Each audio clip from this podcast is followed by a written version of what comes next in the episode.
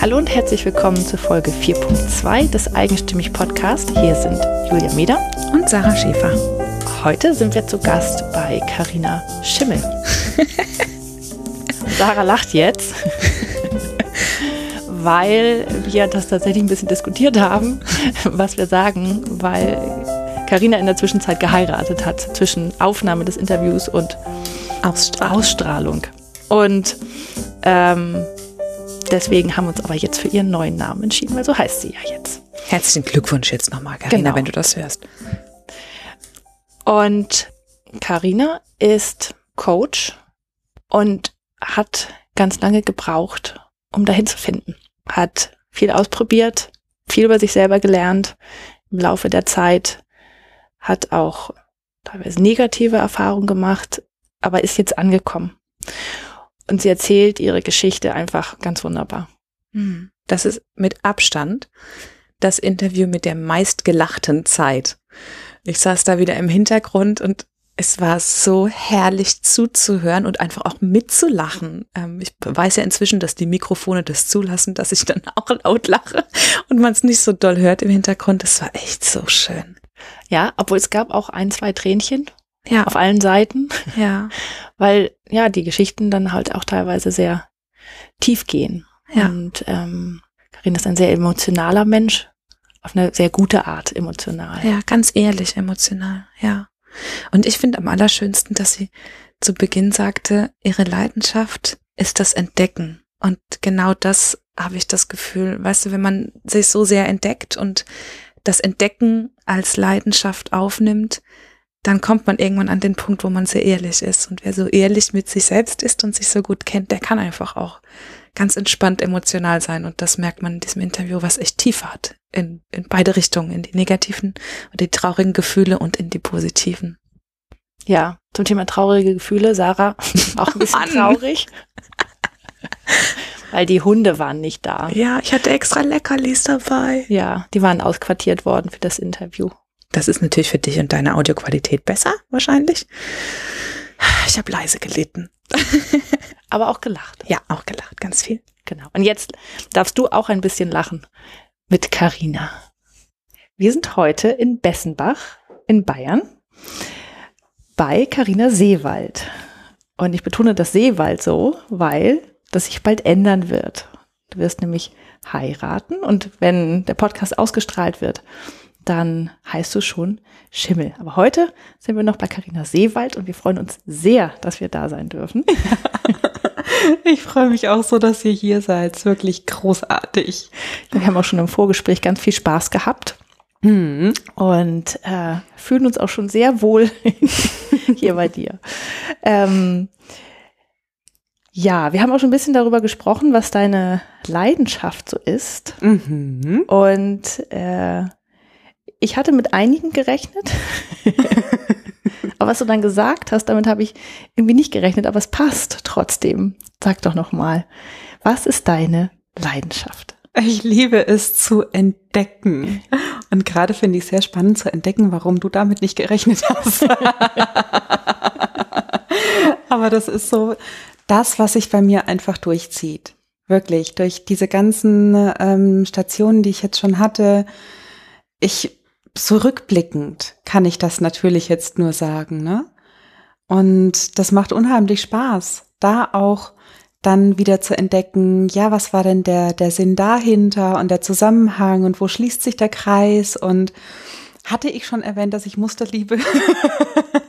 Das war eher der Punkt, der mich überrascht hat. genau, ich liebe Muster und ich sehe sie auch irgendwie so in allem. Ja, gerade faszinieren mich Zahlen unheimlich. Genau, du kennst die Autokennzeichen, du hast, Ja. hast immer Schnapszahlen in Ja, ja, Autokennzeichen. geht, ja, ja, ja. Ich alleine schon sowieso. Und gerade ist so meine absolute, äh, mein absolutes Highlight, jeden damit anzustecken.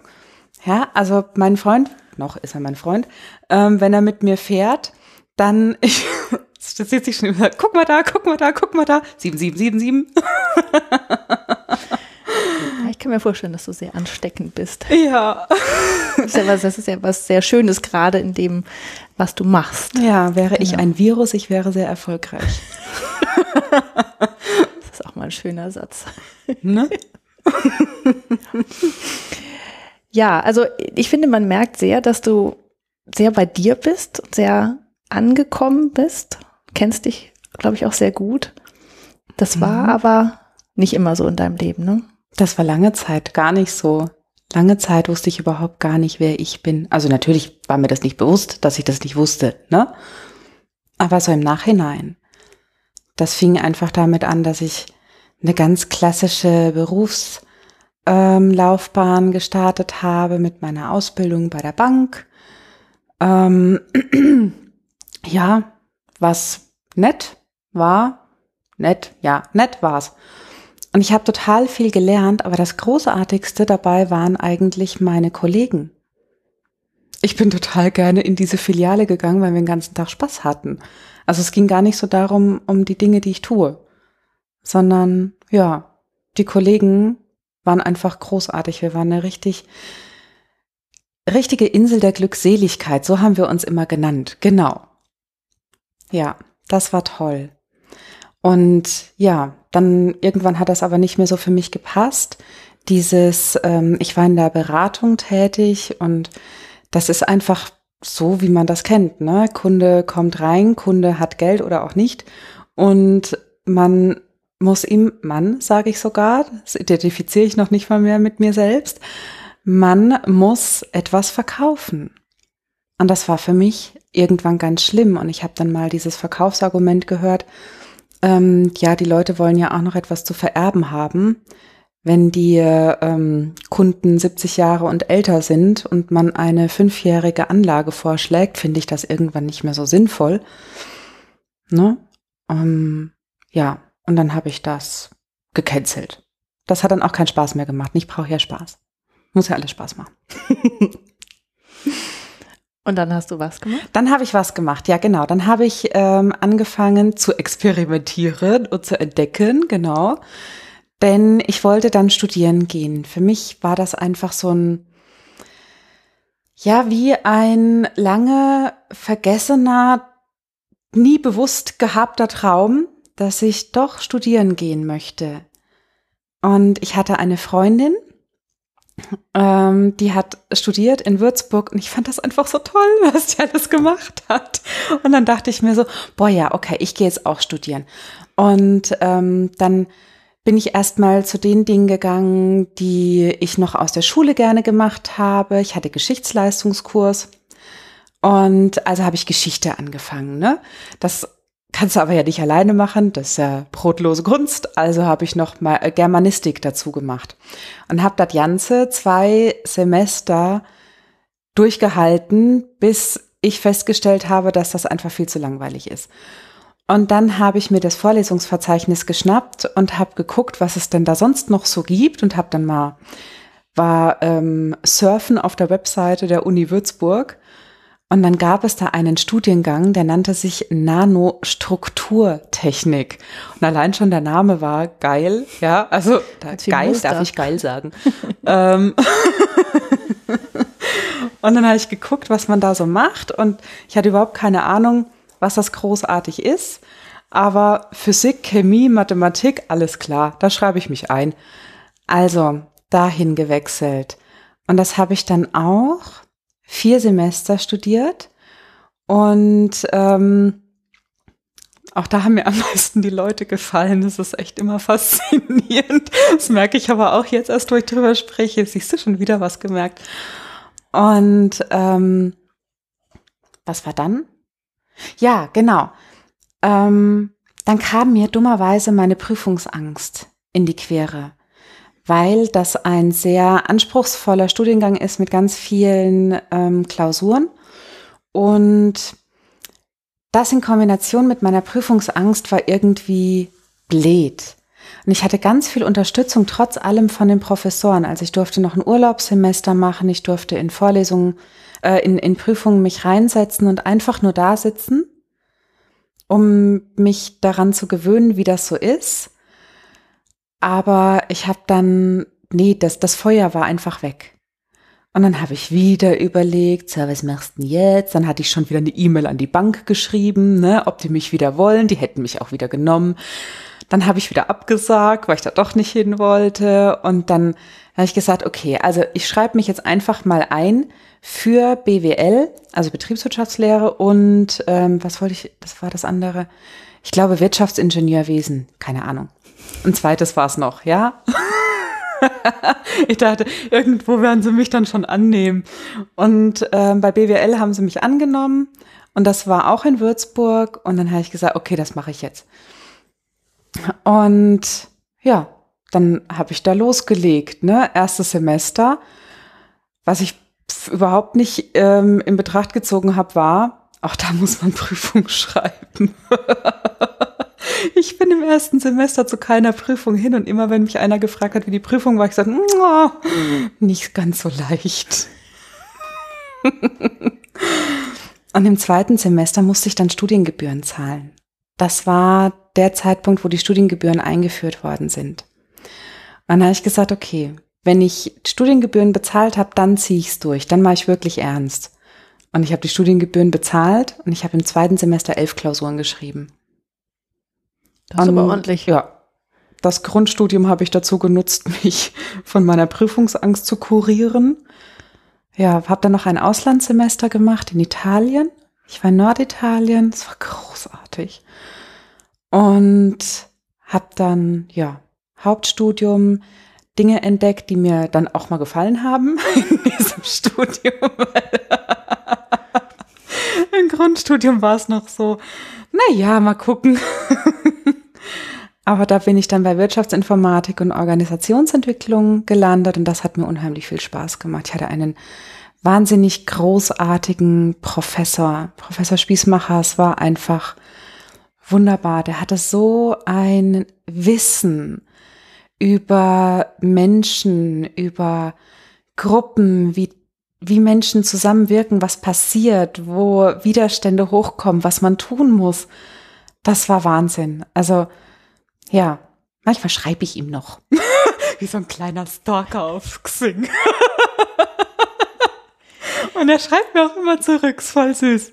Naja, aber er hat, er hat dir ja das gegeben, was du am meisten gebraucht hast. Ja. Die Menschen. Ja, das, genau. Weil das hat man ja auf dem Grundstudium BWL jetzt nicht so ganz viel, ja. Nee. Und da hast du das gekriegt, was dich immer schon am meisten interessiert hat. Ja, genau. Das war für mich das absolut Faszinierendste. Wir waren dann auch ähm, für zehn Tage auf einem Teamtraining in Südfrankreich. Und ähm, ja, also das, das war für mich total faszinierend. Einfach wie Gruppen funktionieren, wie Menschen miteinander funktionieren, warum manche miteinander können, warum nicht. Was hat das mit denen selbst zu tun? Ja. Und aus dieser Faszination heraus bin ich in einem IT-Projekt gelandet. Aber es war ein großes Veränderungsprojekt ähm, in einem Maschinenbauunternehmen. Und da ging es darum, ein neues ähm, Software-System einzuführen in den europäischen Außengesellschaften. Und das war geil, weil ich war die ganze Zeit unterwegs. Ich war voll die Business Lady, ne? Aber auch da, das, mein Team war einfach nur klasse. Wir hatten so viel Spaß. ich kannte jede Hotelbar. Und ja, also die Arbeit war auch schön. Und da war es halt wirklich toll, weil ich sehr viel mit den Menschen zu tun hatte, wenn ich da unterwegs war. Ich war häufig, häufig, ein paar Mal in Budapest, da in der Außengesellschaft und die Menschen in Ungarn, die waren so süß. Die waren so süß. Das sind so liebe Menschen und die wollen so sehr ähm, gefallen und, und alles gut machen und bloß keinen Fehler machen und ähm, die so wirklich zu kitzeln, dass die auch mal anfangen, Fragen zu stellen und mal sagen, wenn sie etwas nicht so verständlich finden, war eine echte Herausforderung. Ja, und dann habe ich mich verliebt. Das hört sich so an, so, uh. Ganz schlimm. Ja, das war das Ende des Projekts für mich, weil, ähm, ja, wir waren so eine, so ein klassisches Pärchen auf der Arbeit, ne? Ja, einmal auf Messe gefahren und schon hat's geschnackelt. 4.5.2011, du hast unten an der Haustür ja gesehen, ne? Genau. Ja, und das war wirklich wie im Märchen. Es war einfach wie im Märchen. Ich habe nie geglaubt, dass der Mann Punkt eins noch zu haben wäre, Punkt zwei keine unehelichen oder geschiedenen Kinder oder irgendwas hat. Ähm, und drittens hätte ich auch gar nicht erwartet, dass der mich toll findet. Und alles drei kam zusammen. Das sollte so sein. Ja, und dann noch ähm, ein wenig Alkohol und Robbie Williams Angel. es lief. und so kam ich dann eben nach Hamburg. Also er war schon in Hamburg, oder? Genau. Er hat bei ähm, dem gleichen Konzern gearbeitet, in einer anderen Marke. Also ein weiteres Unternehmen im Konzern, aber eine andere Marke. Und das Projekt lief ursprünglich für beide Marken und deswegen war er auch in diesem Projekt, aber seine Firma ist da dann raus und dann hat er sich wieder nach, Frank nach Frankfurt, nach Hamburg zurückgezogen. Und Fernbeziehung kam einfach nicht in Frage. Also kündigen, Job finden, umziehen. Innerhalb von acht Monaten war ich wieder weg. Obwohl du ja auch gesagt hast, Hamburg ist ja auch, du hast ja auch in die Stadt verliebt, ne? Ja, total. Total. Das Projekt war ursprünglich in Hamburg verortet. Also wenn ich nicht irgendwo unterwegs war, war ich in Hamburg. Und ich kam ja vom Land. Ich habe ja vorher, musst dir mal überlegen, mit dem, mit meinem vorhergehenden Freund zusammen gelebt in einem Ort mit 154 Einwohnern und drei Straßen und sehr vielen Tieren. Das ist Hamburg ein anderer Schnack. Ja. Und ich war dann in dieser Stadt und es war so faszinierend und diese Möwen haben geschrien und es hat nach Salz gerochen in der Luft und immer war dieser Wind da. Und ich konnte jeden Abend irgendwas anderes machen und wir konnten immer in ein anderes Restaurant gehen oder ähm, ich liebe Pizza bestellen. Ich konnte da Pizza bestellen. Kannst dir vorstellen, dass in diesem kleinen Ort kein Pizzaservice gefahren ist. Und ich habe die ersten Tage echt damit verbracht, dass ich mal Pizza bestellt habe. Bis ich drauf gekommen bin, dass die auch andere Sachen bringen außer Pizza. Ja, und war einfach großartig. Und der Job, den ich dann hatte, ich musste den Job ja wechseln, war dann komplett IT-Beratung. Ich war sehr viel unterwegs. Und da hat's mich dann gestört, weil ich war das erste Mal wirklich zu Hause. Wirklich, wirklich zu Hause in Hamburg und mit meinem neuen Partner in einer gemeinsamen Wohnung mit zwei kleinen Kätzchen. Ja, so kleine Wollknäule. Und dann sollte ich viermal die Woche, äh, also vier Tage die Woche in Frankfurt sein. Da kam ich her. Ja, da wollte ich doch nicht hin. Und das hat mich so belastet, dass noch nicht einmal die Leute, die wiederum auch sehr nett waren, das Ganze wettmachen konnten. Und mir ging es dann gar nicht gut. Und irgendwann habe ich mir so gedacht, am besten wäre es, ich würde mir ein Bein brechen, dann könnte ich nicht dahin fahren. Und dann hatte ich einen netten Arzt und der hat gemeint, das ist nicht so toll, solche Gedanken. Und sie sollten vielleicht mal eine Pause machen. Und dann habe ich eine Pause gemacht und die Pause wurde dann zu mehr. ja. Und da habe ich dann angefangen, wieder zu gucken. Ne? Was will ich denn eigentlich wirklich? Und ich konnte ja auch nicht irgendwie weitermachen mit dieser Aneinanderreihung von Experimenten in einem Lebenslauf. Ne? Es hätte ja eigentlich für drei Menschen gereicht. Also drei Lebensläufe. Und dann habe ich angefangen, eben wieder an dem anzuknüpfen, was mir im Studium so gut gefallen hat, eben diese Organisationsentwicklung, das Arbeiten mit den Menschen und habe dann meine Ausbildung zur Heilpraktikerin für Psychotherapie gemacht, habe eine Ausbildung im systemischen Beratungsbereich gemacht. Ähm, ja, was man alles so macht, ne? Trainerlizenz, NLP und Qigong-Lehrerin, genau. Ja, und so kam ich auf diesen Weg. Wie hast du denn gemerkt, dass das der richtige Weg für dich ist? Gute Frage. Wie habe ich das denn gemerkt? Ähm, also, bevor ich selbstständig war, habe ich es daran gemerkt, dass ich einfach nicht aufhören konnte. Ich habe nicht genug bekommen. Ich habe nicht genug bekommen. Ich konnte so viel lernen. so viel. Es war so faszinierend und es hat mir so viel Spaß gemacht und ähm, ja, es, wo? Keine Ahnung, wie ein Kind im Schlaraffenland, ne? War ich. Und dann irgendwann muss das aber ja mal weitergehen, ne? Auch beruflich. Und dann blieb eben auch nur die Selbstständigkeit. Ja, und dann wurde Hobby zum Beruf. Und das war noch mal eine Hürde. Da bin ich tatsächlich ein paar Male ins Stocken gekommen und sollte ich nicht vielleicht doch lieber wieder zurückkrabbeln und einen festen Vertrag haben mit Urlaubstagen, Gehalt und sowas, ja. Ja. Ja, das ist manchmal sehr verführerisch. Mhm. Ja, ja. Und was hat dich dann, oder wie bist du über diese Hürde rübergekommen? Wie bin ich über diese Hürde rübergekommen? Hm. Also es lag nicht daran, dass ich nichts gefunden hätte. Ich hätte was gefunden tatsächlich.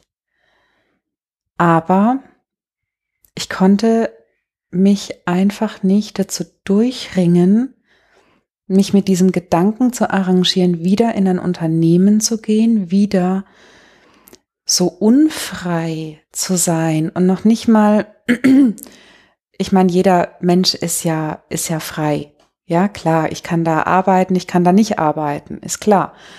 Aber vom Kopf her, heute, ich habe eine Idee, ich setze mich hin und, und mach was draus. Im Unternehmen, ich hatte so viele Ideen und aus so vielen ist nichts geworden. Und das war so schade. Also nicht, dass jetzt jede meiner Ideen Nobelpreis verdächtig wäre, ja. Aber ähm, die, ich, ich durfte sie noch nicht mal weiterentwickeln. Und auch diese, mh, mm, dieses Fühlen, dieses Wahrnehmen, dieses empathisch Sein, was ich ja jetzt so toll machen kann und darf, muss quasi für meine Arbeit. Das war da nicht gefragt. Das war in dieser Männerwelt, in der ich mich befunden habe, nicht gefragt. Der Einzige, der sich immer darauf verlassen hat, als wir noch zusammen in einem Projekt waren, war mein Freund. Er hat mich immer gefragt, was denkst du wegen dem, was denkst du wegen jenem oder wegen der, was wäre gut, was fehlt. Und es, er hat sich immer darauf verlassen. Und er wusste, dass ich recht habe. Weil du dich einfühlen konntest. Ja. Und jetzt mhm. machst du das als Beruf. Und jetzt mache ich das als Beruf, genau. Was machst du jetzt genau? Ja, das ist eine sehr gute Frage. Was mache ich eigentlich genau? Also, ähm, den größten Teil arbeite ich als Coach, quasi von Montag bis Sonntag. Und da mittlerweile hauptsächlich im Team von einer Unternehmerin, Andrea Hildbrunner heißt sie, sie sitzt in der Schweiz. Und das macht mir wahnsinnig viel Spaß, weil ich sie so gerne habe. Und weil ich es so toll finde, was sie macht. Ich bin als Kundin zu ihr gekommen. Sie war meine Business-Mentorin. Und irgendwann im letzten Jahr hatte ich mir gewünscht, dass ich gerne mit ihr weiter zusammenarbeiten will, ähm, egal in welcher Form. Und dann hat sie mich gefragt, ob ich in ihr Team kommen will. Also läuft. das mache ich hauptsächlich. Und ab und an am Wochenende, wie jetzt morgen zum Beispiel, bin ich als Dozentin tätig und da kommt noch so das ähm, meine alte Ausbildung zum Tragen. Da unterrichte ich angehende Fachwirte und Betriebswirte, die sich nebenberuflich über die ja ein privates Institut bei der IHK dann eben diese Prüfung machen wollen für den Fachwirt oder den Betriebswirt. Und vor denen habe ich höchsten Respekt sowas nebenberuflich zu machen. Ja.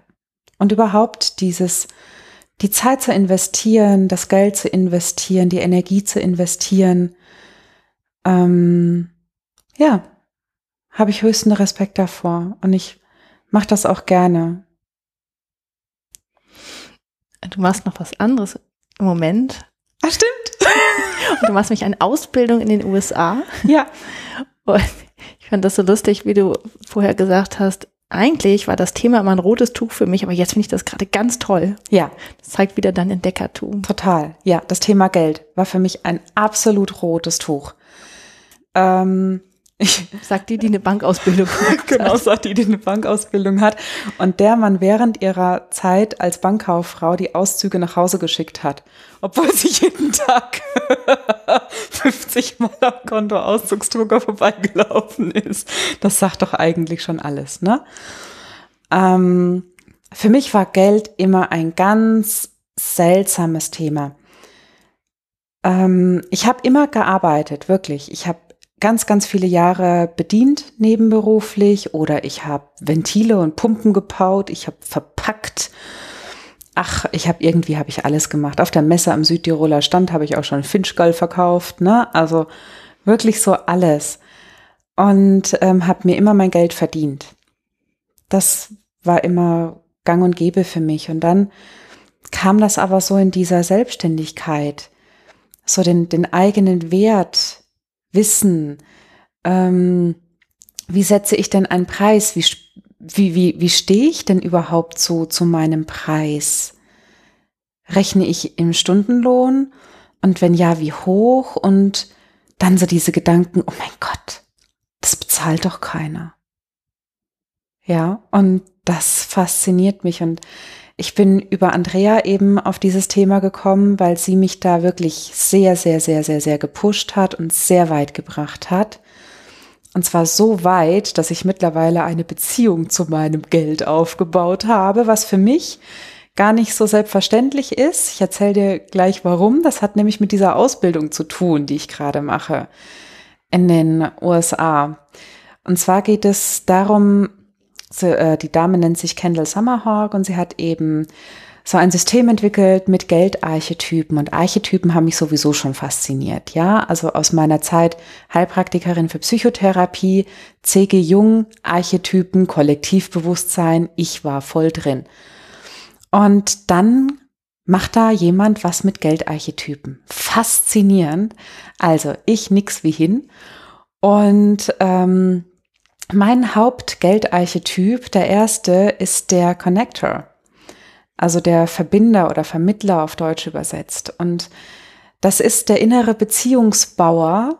Die einzige Beziehung, die er aber nicht hat, ist die zu Geld. Merkst du was? Irgendwie passt das. genau. Und ich habe über dieses Geldarchetypen, Coaching für mich und auch über diese Ausbildung so viel gelernt, auch über mich, was gar nicht mit Geld ähm, in erster Linie zu tun hat, aber sich eben auch darauf auswirkt, dass ich das gerade mein absolutes Hobby. ja, und jeder muss diesen Test machen. Alle meine Freunde müssen diesen Test machen. damit ich an denen jetzt üben kann. Das ist einfach nur schön. Ja. Man merkt, du gehst mit ganz viel Spaß einfach durchs Leben. Ja. Ich brauche immer Spaß. Denn Langeweile ist blöd. Ja, dafür ist das Leben auch echt ein bisschen ja. zu kurz, ne? Ja. ja. Wie ist es denn, wie kommst du denn zur Ruhe? Zu dir selber? Ja, wie komme ich zur Ruhe? Ich habe glücklicherweise zwei Hunde und die verlangen das von mir, dass ich zur Ruhe komme. Das hat gebraucht, bis ich das verstanden habe. Der Kleine, der ist jetzt ähm, zwar ein halbes Kalb, ich nenne ihn immer noch den Kleinen, er ist knapp zehn Monate und ähm, viele denken, so einen zweiten Hund, das, der läuft einfach mit. Mm -mm, dem ist nicht so. Mit der ersten durfte ich dann wieder von vorne anfangen bei manchen Dingen und mit dem kleinen ja sowieso.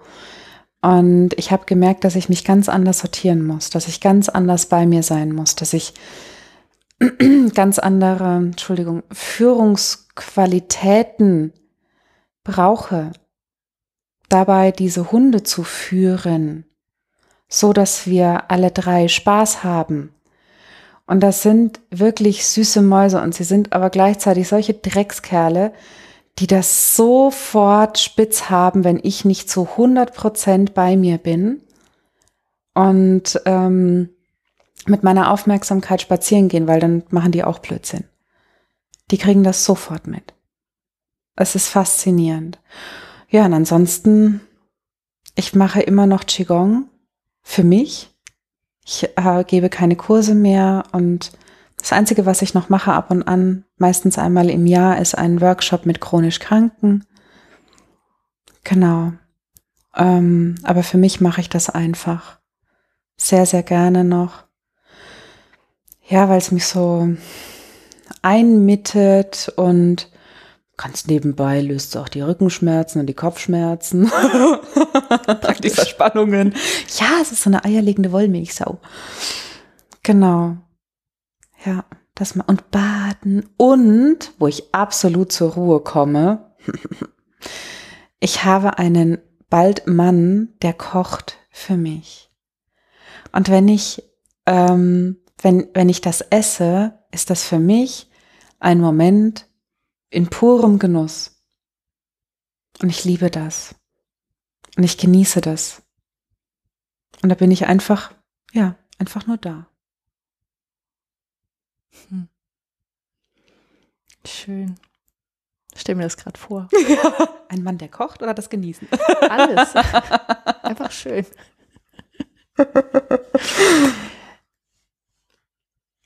Wo soll denn deine Reise noch hingehen? Hm.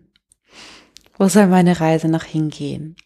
Ich habe ähm, ein kleines Projekt am Laufen. Da Noch soll die eins. Reise hingehen. noch eins, genau. Da soll die Reise noch mehr hingehen. Ich habe ähm, beim Qigong liebte ich am allermeisten das Qigong mit den Kindern.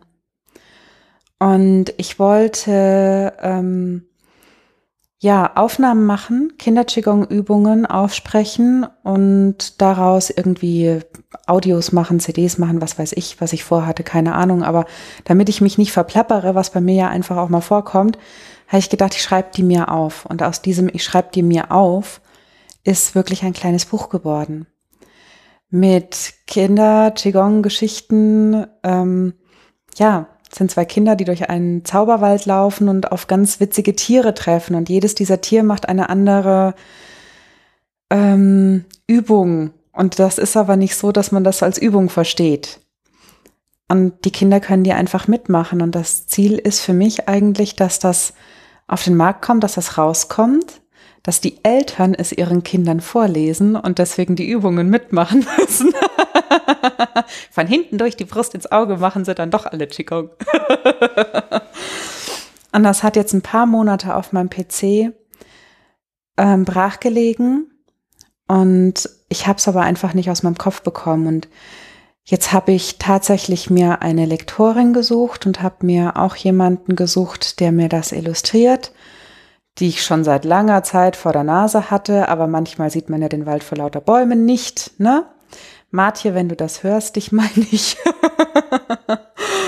und ähm, sie wird dieses Buch jetzt für mich ja bunt machen und meine Tiere auf die Welt bringen. Und ich schwöre dir, ich sehe mich schon in Kinderbuchläden vorlesend und Übungen machen mit den Kindern und einfach nur lachen und Spaß haben. Das ist für mich einfach gerade wirklich so ein Traum. Es war früher mal so ein Traum von mir, einen Buchladen zu eröffnen. Und irgendwie mache ich das jetzt, weil da sind noch ein paar mehr Geschichten, die raus wollen. Schön, ja, ich finde, ich mache das selber mit meinem Sohn auch, dass ich ihm abends immer so Entspannungsgeschichten vorlese. Also wenn dein Buch dann da ist, dann machen wir das dann auch. Juhu! Und das klappt so, so gut, weil das auch so eine, ähm, es fördert halt so eine, so eine innige Beziehung mit dem, mit dem Kind, weil man kommt sich so viel näher, wenn man sowas vorliest und auch gemeinsam dann vielleicht macht. Hm. Das ist toll. Ja, das ist meine Hoffnung, mein Traum. Ich bin mir ganz sicher, du wirst es auch sehr viel Spaß in die Welt tragen. Bestimmt. Schildkröte Hilde erobert die Welt.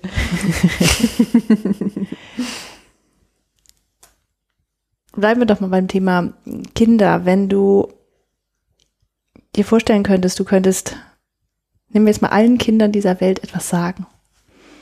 eine Botschaft, die du gelernt hast in deinem, aus deinem verschlungenen Lebenslauf. Was wäre das denn? Oh, da muss ich gleich weinen. Das darfst du gerne. So, es berührt mich immer total. Ich habe irgendwie so eine echte komische Beziehung zu diesem Kindlichen, zu diesen Kindern überhaupt. Und ich würde ihnen einfach nur sagen, lacht, habt Freude und glaubt niemals, dass es nur einen Weg gibt. Es gibt mindestens tausend.